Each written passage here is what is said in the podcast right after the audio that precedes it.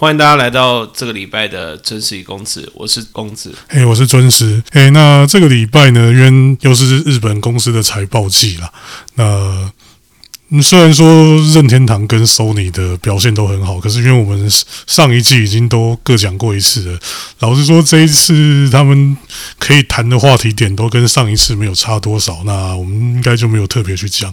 不过这一次想要讲的是 Sega。诶。我相信，如果是有在看中文经济新闻的，应该最近这一段时间应该有很多 Sega 的新闻啊。那应该有人知道我要讲什么，那就是 Sega 这次看起来真的是非常的不妙啊。首先是他们在财报公开前一天呢，就宣布要把他们旗下的大型电玩游乐场事业整个卖掉。然后现在大型电玩游乐场目前有一百九十九间。呃，因为现在这个状况嘛，大家都知道，就是武汉肺炎疫情问题，大型段游乐场本来就不是一个很理想的商业，对吧？因为他们会受到严最直接的影响，因为他你一定要到现场去才能玩。那他们接手的公司，算我觉得这个略过好了，因为他接手公司老实说是一个我也搞不太清楚他来头的在来头的公司。奇怪，这一家公司好像好像更没看过的感觉。没有，他们很新，这家是二零一八年才成立的，然后它背后的资本是一个二零一七年成立的日本私募基金。那因为是私募基金，所以你也看不出来他们的资金来源是哪里，所以就不用讨论太多。呃，总然后他们。财报当天公布的消息，数字我就详细数字就跳过了，也不用特别讲，因为没什么意义。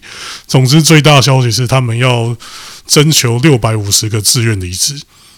那基本上这个是算是裁员的前一步，就是他们先用征求自愿离职的方式，看能征到多少人。那这一步走完之后，如果六百五十个没有额满的话，接下来应该就是要裁员的啦。那。也有一部分的高级干部就是减薪，虽然减薪幅度看起来好像还好，大概都三十趴左右而已。三十趴很多哎。嗯嗯，好啦。哎，一个股票如果跌三十趴，基本上那是跌到崩盘的。没有，你要想，你要考虑到我们这些小市民，就是仇富嘛。三十八真的很少了，很多哎，好不好？你看你也说很少啦。没有，我刚刚口误，我刚刚在想另外一件事情，我在想说，嗯，可是最近有一个东西好像跌了七十几趴，算了，好像三十趴没有说很多，但是其实也是很多啊。啊，反正因为其实，在现在这个情况，大家也都知道，你做游戏的其实算是有吃到环境的红利，就是那个疫情，疫情那个概念股，对啊。那所以，Sega 这一次财报，他们的就是手机、网页、主机、电脑游戏这一步这一块，其实表现没有很差，应该说还不错。但其实，但如果你把它拿去跟就是其他几间吃到红利的公司相比的话，你就发现就也只是不错而已啊，没有真的很突出。那更重要就是他们多赚的这些补不回来，他们电玩游乐场。博青哥、博青嫂，还有赌场的问题，因为因为他们的硬体就是所谓的这种呃场地的硬支出是很很重的。对啊，那再加上博青哥、博青嫂，其实就。这几年其实一直是被日本政府打压的状态，本来就已经不是很好了。那你现在还吃到疫情影响，真的就非常的惨烈。所以他们就，哎，可是他们也没有打算卖啊，因为那毕竟是 Sammy 的，那是 Sammy 的主业啊，他们不太可能卖啊。那赌场现在他们，我记得他们是在哪边？韩国还有另外哪个地方有已经在营业的赌场？现在是 GG 啊，对吧？他们。第一个就是你现在不太可能，因为这种赌场都是要吸引就是外来观光客的。那你现在全世界都没有人可以旅行的状态，你要，那你赌场本身一定是赚不了钱。那可是他们一直还在赌，日本赌场法通过可以开赌场，他们好像已经在横滨还是哪边买了一个场地了吧？横滨吗？我忘记是哪，我忘记是横滨还是哪里了？我以为是大阪呢。我忘记是哪里，反正他们已经先有有先买一个场地了，我不太确定是哪里了。那在这种情况下，他们也不太可能把赌场抛掉。那所以最后就只能把大型游大大型游乐场抛了。那在这种情况，老实说会去买，我也觉得大概是贱价收购吧，应该是卖不了多少。他们也没有公开，没有公开的，我觉得应该就是真的卖的价格不是很好。价格哦，对哦，可是它应该会列为营收吧？因为它就变成一次性的营收啊。没有，因为他们做账的时候，他们把这件事情跟他们那个内部改革，就是他们把它列在那个就是内部组织重整里面，所以他那个出来的数字是统合的，所以他们出来的数字是他们有两百亿的特损是花在组织改革上。哦，对，因为他们把，因为它原本是资产，然后现在列为就是损失这样。对，所以你看不出来他们那个。到底是多少卖价？其其实其实有一个计算的方法，你可以把它原本的那个他他估的那个价值，对不对？然后再去抓比例去跟那个抓比例去看，不会说很准，但是是一个参考的方向。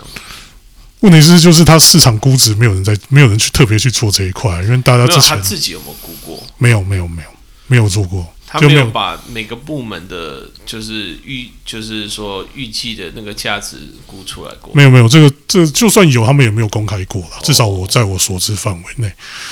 那然后他还卖了他们手上最有最有价值的股票，三利欧的股票卖了七趴多吧，那换了五十九亿现金。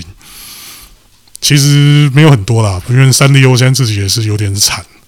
毕竟三丽鸥的主业之一是那个主题乐园，对啊，对啊，所以我觉得就是现在大家都缺钱啊，这这几家。不过我觉得就是三丽鸥，我觉得比较微妙，因为他们他们本身应该是 IP IP 公司嘛，就是我们说有点像迪士尼那种感觉的公司。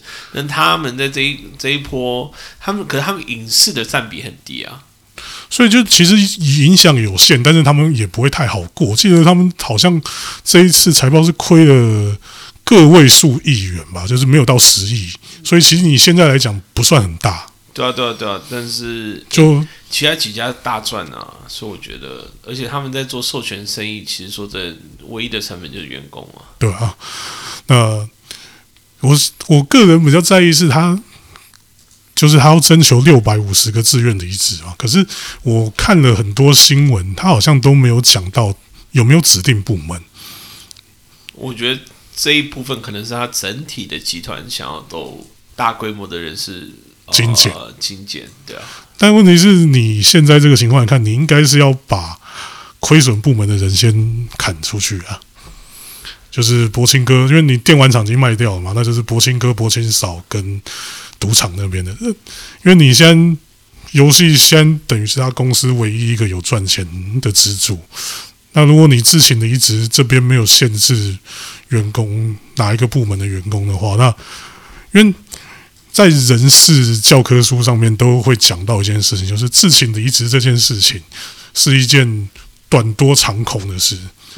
大致上对啊，因为你这些员工是资本啊，公司的资本啊。那你如果想要裁减人事，就代表说你的公司是整体性的要想要精简啊，就是说你的业务范围也会变小。对，因为有一个想法是说，因为你自行的移植这件事情啊，第一个跑掉的一定都是有搞头的人，因为他们知道自己走了之后还有其他地方可以去。是啊，是啊，是啊。然后你剩下的就会是没有搞头的员工。这样讲好像有点政治不正确啊，但是就就这样嘛。对啊，对啊，对啊，因为没有，就是没有更好出路的人，出的人就会就会等啊。对啊，那而且等你之前不更好？对啊，所以如果你这样子自行的一直没有限制部门的话，那你反而把游戏部门有搞头的人都弄走，那结果对未来公司发展其实应该是影响会很大吧。嗯，对啊，所以我觉得不至于这么没有没有方向性吧。虽然这样讲，但是我觉得 Sega 的话是什么都有可能的。不过你要讲，因为我们刚才有在讨论股票，但是那个因为日币日币涨的关系，所以日经大盘是走势是往走势是往低点。可是 Sega 涨了，嗯，因为他们要说要就是就等于是要裁员六百五十个人，就等于是也。就也就代表市场对这件事情是就是认同，应该说，因为你大部分就特别是日本股市来讲，说要裁员的公司一定会先涨，因为裁员就代表你未来几季之内你的财务状况是变好的，因为你支出减少了。对啊，对啊，对啊，然后而且你那个特损，就是你人事资本在这一季就已经先提列出去了，所以你未来几季的财务状，就是你的财报会很好看。但是我就刚刚讲，这就是短多长空嘛。你短期内是好事，因为你的财务状况是真，财务状况变得财务状况变好，但实际上公司体质应该是长期来看是有问题的，会让你的公司体质弱化。对啊，所以我就我不知道 Sega 未来到底该怎么办啊，因为真的是很尴尬，谁搞？对啊、我也不知道。我觉得这件事情不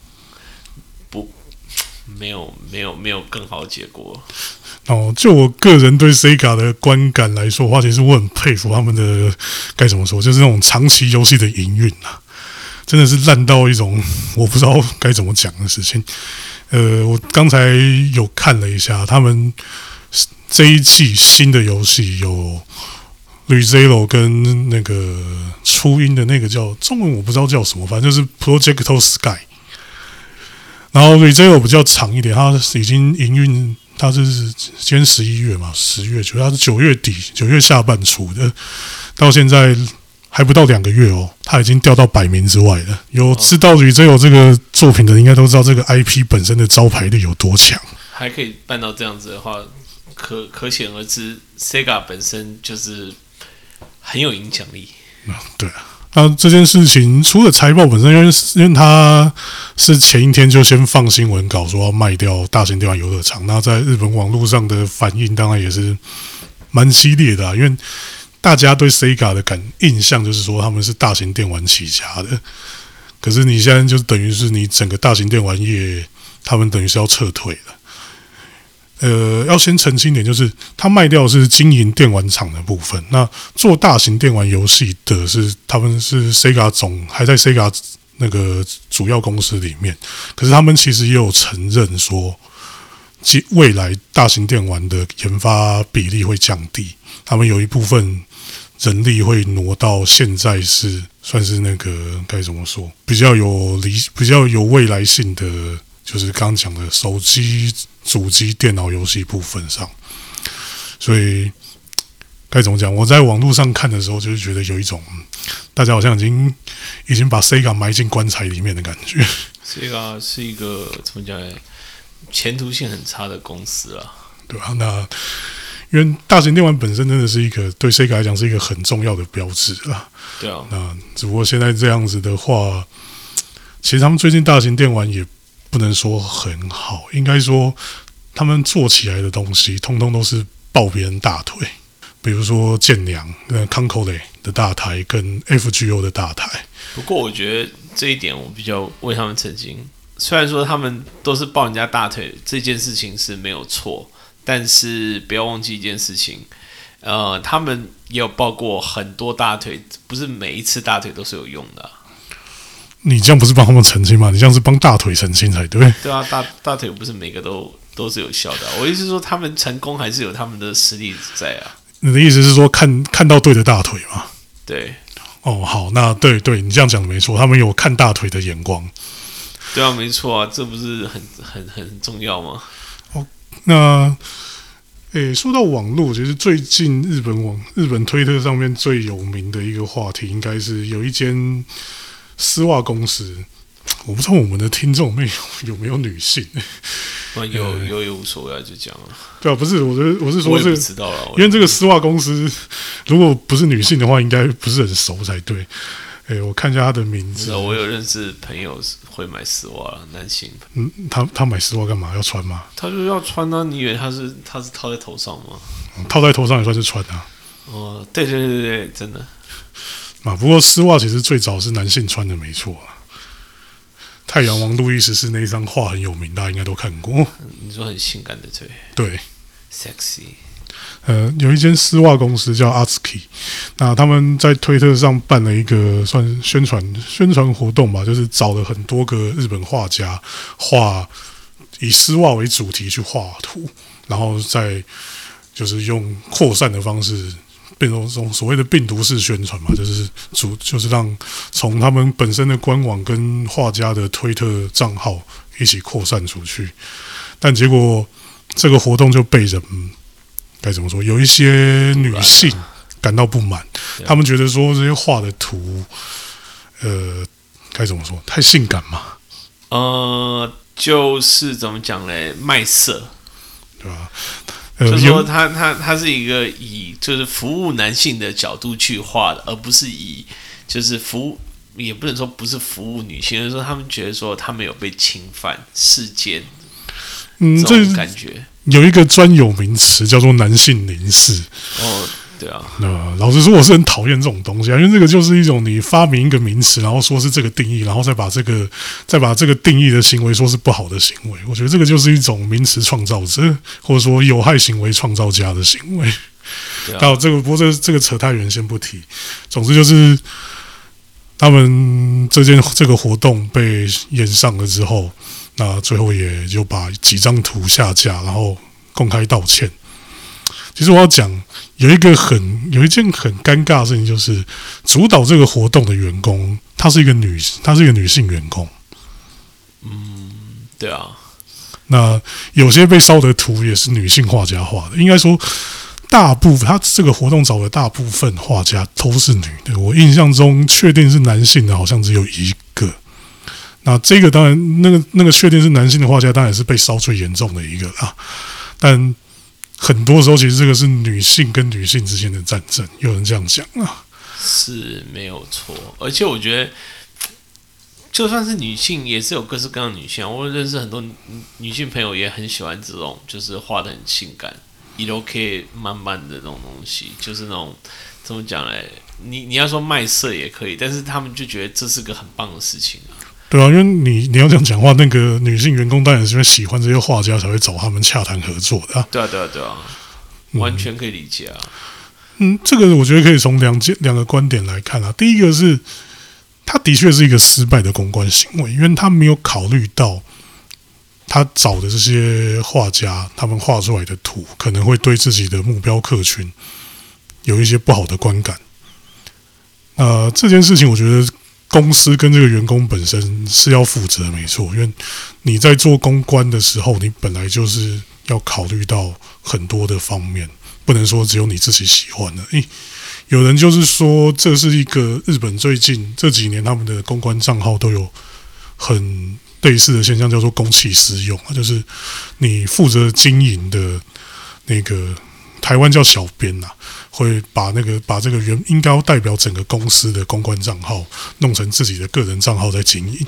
可是我觉得，其实这这一点要用两个层面去看，一个是对你刚刚讲这这件事情是完全没有错，但是问题是大家很喜欢这种感觉啊。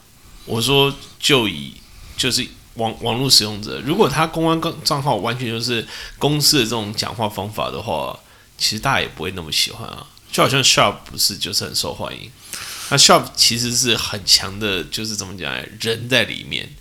我说有一个人的个性在里面。对啊，对，这就是一个就是一体两面的问题啊。因为是有一部分人很喜欢，但也有一部分人觉得这样做是不对的。应该说，他们觉得你你就是一个公关账号，你不应该有一个拟人化的个性在里面。你应该要表现出来，就是你是公事、公方、官方。我觉得这个就可以讨论了。对啊，但就然后还有一点就是，你个人化经营的时候，你就很难去该怎么说，画出那个界限，就是可能会超出你一个公司公关账号该做的事的那个界限、那个范围。那这方面来讲的话，其实它是一个很看功力的事情。那因为你如果是那种尺度拿捏很好的人，他会有很好的效果。那如果你是那种就是你尺度拿捏不太好的，那你可能就是三天两头就延上。对啊，比如说像最近常常被烧的有一间公司叫做塔卡拉托米玩具公司，我不知道应该大家都有听过啊。如果有看玩具的人，他的他的账号也就是一直很个人化，然后这两天记得这两个月就被烧了两次吧。那就刚刚讲的，就你很难说。怎样是一个标准的答案？但是，如果你是要做个人化经营的话，其实拿捏是很重要的。我我觉得没有正确的答案啊，可是这就是最大最麻烦的问题啊。那回到丝袜这个问题上，我觉得另外一点是，如果今天这件事情啊，就是他做了一个公关失败了，然后被他的目标客群抗议了，然后他出来道歉。如果事情停停在这边的话，我觉得其实很好，因为那个就是一个大家从从中学习要怎么做公关的案例。嗯，但是现在就是现在这个网络环境，就是从来不会有人让事情停在一个完美的境界。如果停在这边的话，我们今天也不会在这边讲了。总之就是，因为他已经道歉了嘛，那就有很多我不太喜欢这样的形容，但是就是所谓的女权主义者，你说那个叫什么石川石川没有啦，就不要我们不要我们不要特别讲个人，哦，个人特别不要个人，可是我天天都看到他被转的。不要不要讲，就是所谓的女权主义者就借题发挥，拿这件事情来当做武器使用，来攻击我刚讲的所谓的男性凝视行为，说你们这些就是恶男，不要靠近我们这些。应该是哦，这他已经他们的说法已经不是不要靠近，而是你们就应该从这个世界上消失。嗯这个这个某种程度上还蛮像那个叫什么黑人呐、跟那个反正就种族优优优越者在讲的话，不是吗？嗯，那他们这样讲，那当然就引发另外一边的反弹啦、那最直接的就是被烧的那些画家的支持者嘛。那这些画家支持者也当然有很大一部分就是他们所归类的恶男宅男。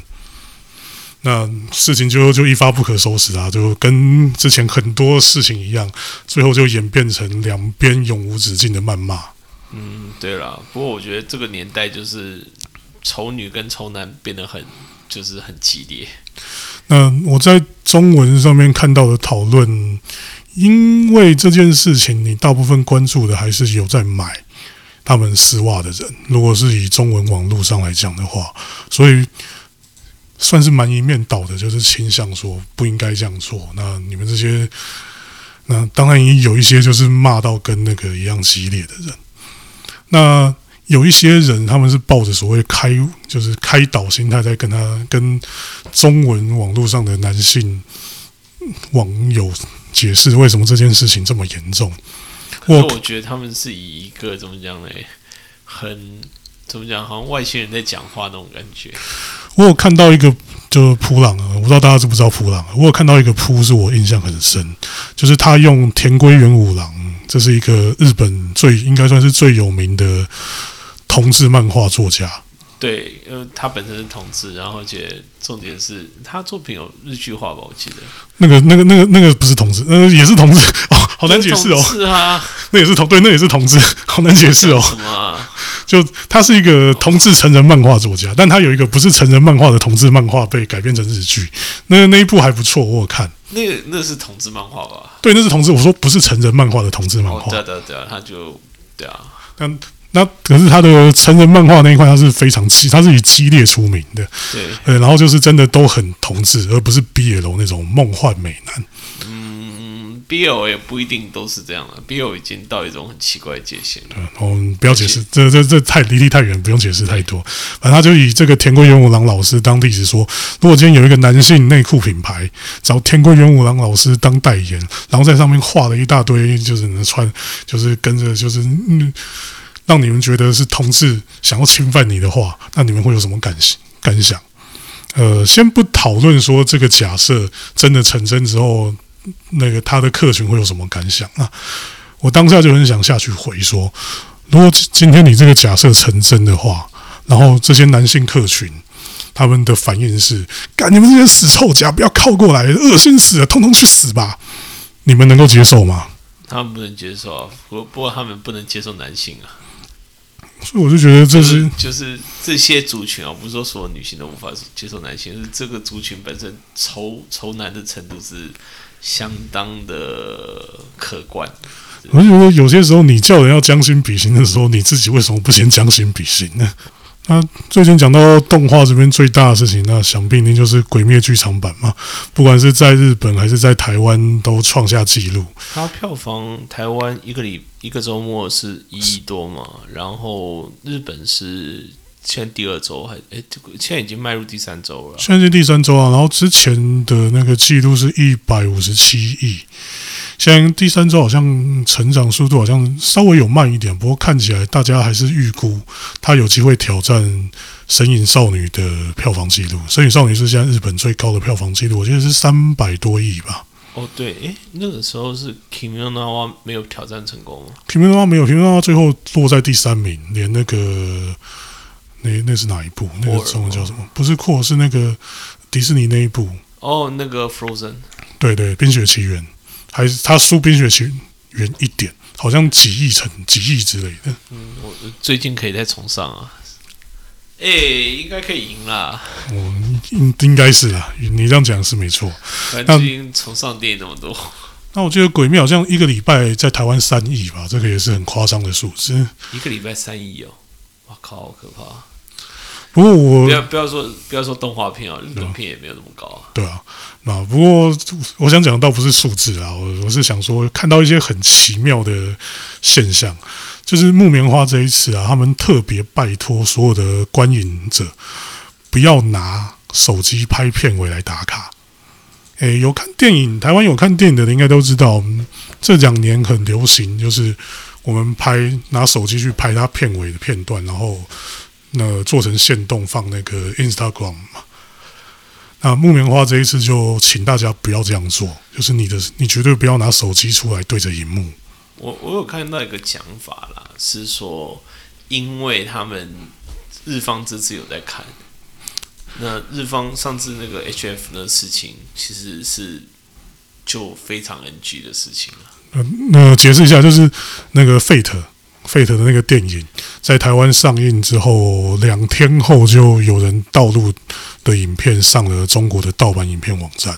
呃，不是盗版影片网站，是哔哩哔哩啊。它也是盗版影片网站啊。呃，它它也有正版的啊。哦，那那混合影片网站，好，所以这件事情其实很尴尬，因为木棉花有发一个新闻说，他们上个周末就抓到三，就不是抓到，就是有人投诉三百起。那我想这三百起应该绝大部分都是片尾拍片尾而已。对，那这件事情老实说没有什么意义，就以台湾来讲的话，因为他拍片尾的话，你根本不可能去抓他，你告他告告不成，呃 因为他没有造成损失。嗯，就是比例原则的问题了。对啊、但是现在看起来就是日方坚持要这样做，我觉得这是一个，就是因为他怕这个事情会就就是变成一个 learning curve 吗。反正就是他，反正就是日本现在因为 HF 那件事情变得很敏感，而且好像刚好都是 Aniplex 嘛，呃，对，没错。诶，日本那个算 Uniplex 吗？你自为一定有对 Aniplex 啊，对对，一定会有了。对啊，那只是不知道他跟对台湾街头是由谁来做而已啊。台湾台湾是曼迪啊。嗯，没有，我是说日本跟台湾的街头，哦，我不知道。对啊，这个不知道。但反正因为日本刚好他们就是他们的权力者有一部分是重叠的，就对这件事情非常的敏感，那变成说要叫连拍片尾这件事情都不可以做。可是我觉得这个真的是很没意义。没有，你不能这样讲啊，因为我觉得我刚刚讲 learning curve 的问题是说，哦，今天如果你今天让这件事情变成一个常态以后，那这个事情会不会变成另外一个？就是说，大家会觉得，诶，这无所谓，那这个也无所谓，你懂我意思？就是说，呃，大家会得寸进尺啊，中文叫得寸进尺，对。嗯，我觉得这是很难会这样发生啊，因为你不你不能这样讲啊！我的意思是说，但发生以后的话该怎么办？不是因为你整部道路跟你为了发一个线动，因为现在就是这个网络社会嘛，为了发一个线动跟大家讲哦，我来看这部电影了，所以拍个片尾，这两个行为之间的距离实在是太远了，你很难说会因为放纵大家拍线动、拍片尾当线动，最后就一步步到直接录完整部影片，然后拿去分享。我觉得这是一个该怎么说？呃，扯扯到十万八千里远的事情啊。那要看那要看场上本身的就是角度啊。对，我当然知道，因为我我的意思就是说，因为日方现在是很敏感、啊，他们现在不希望有任何人我我觉得也不止日方，台方也很敏感啊，甚至是这个族群本身也很敏感啊对这件事情。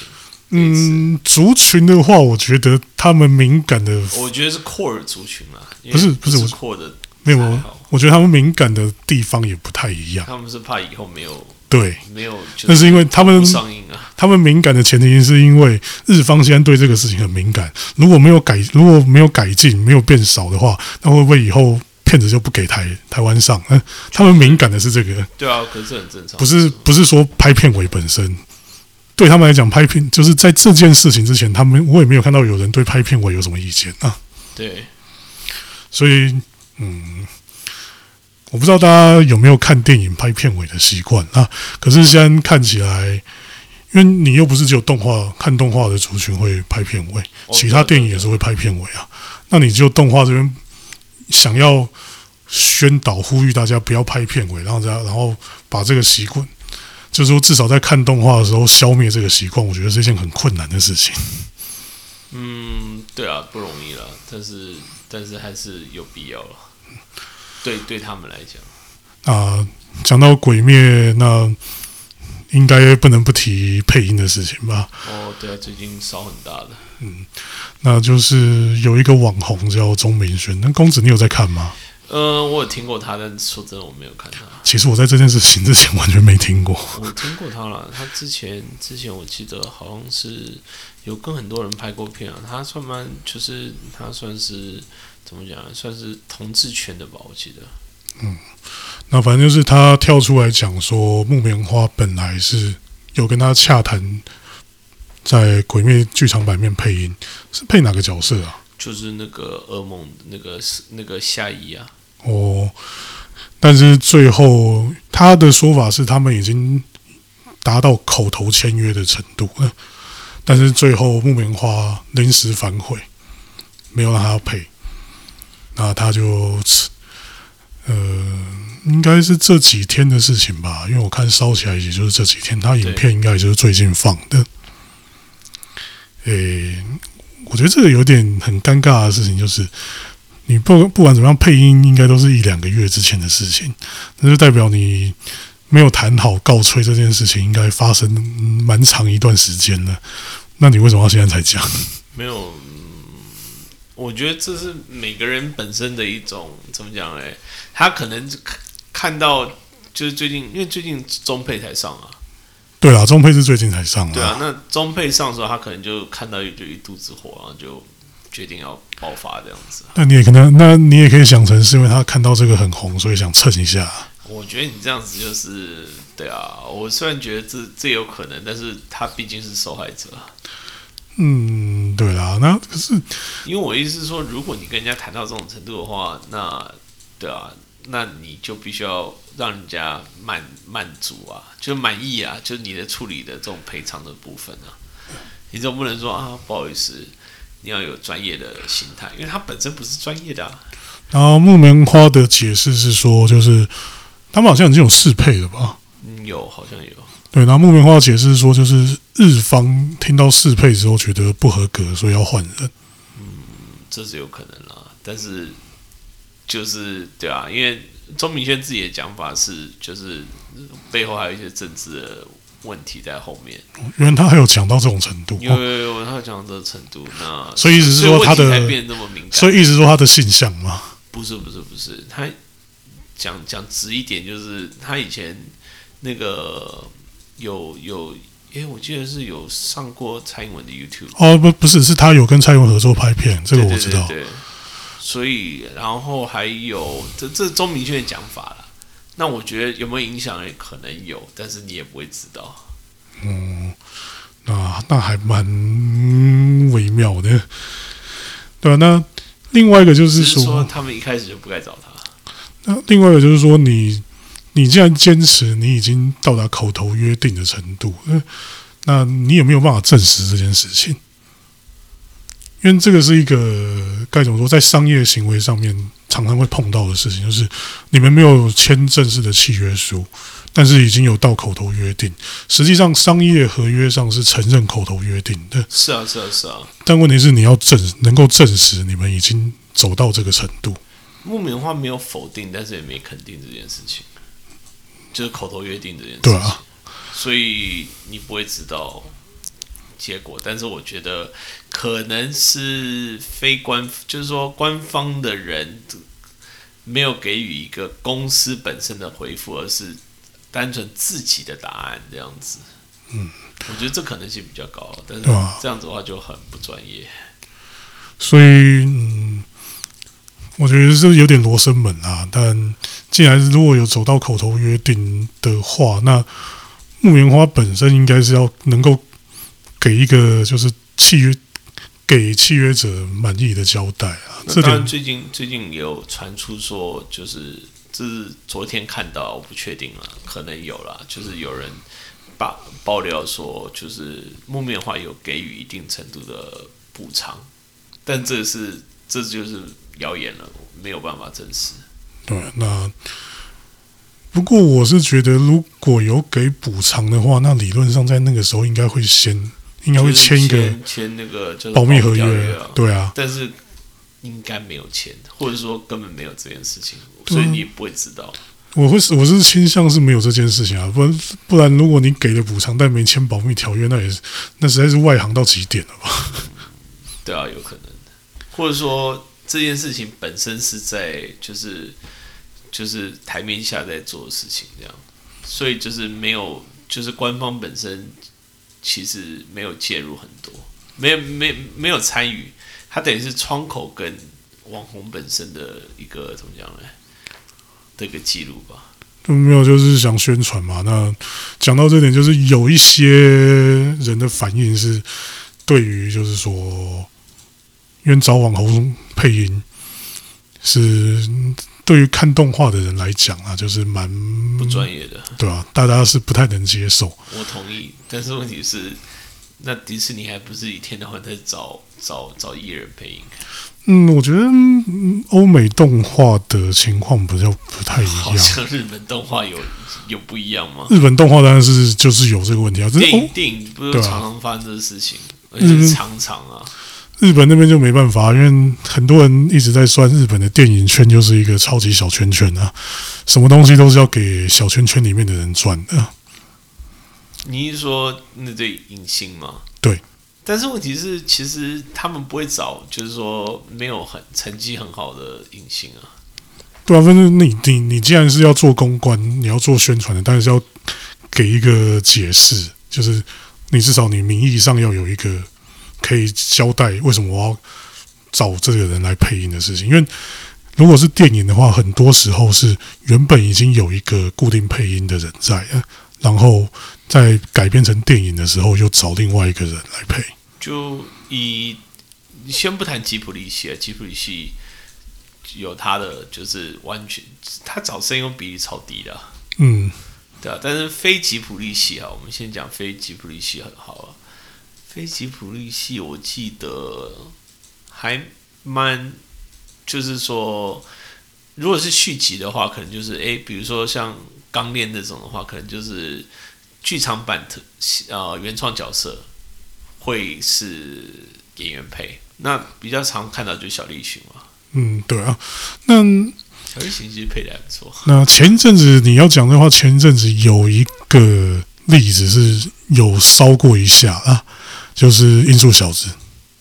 哦，怎么了？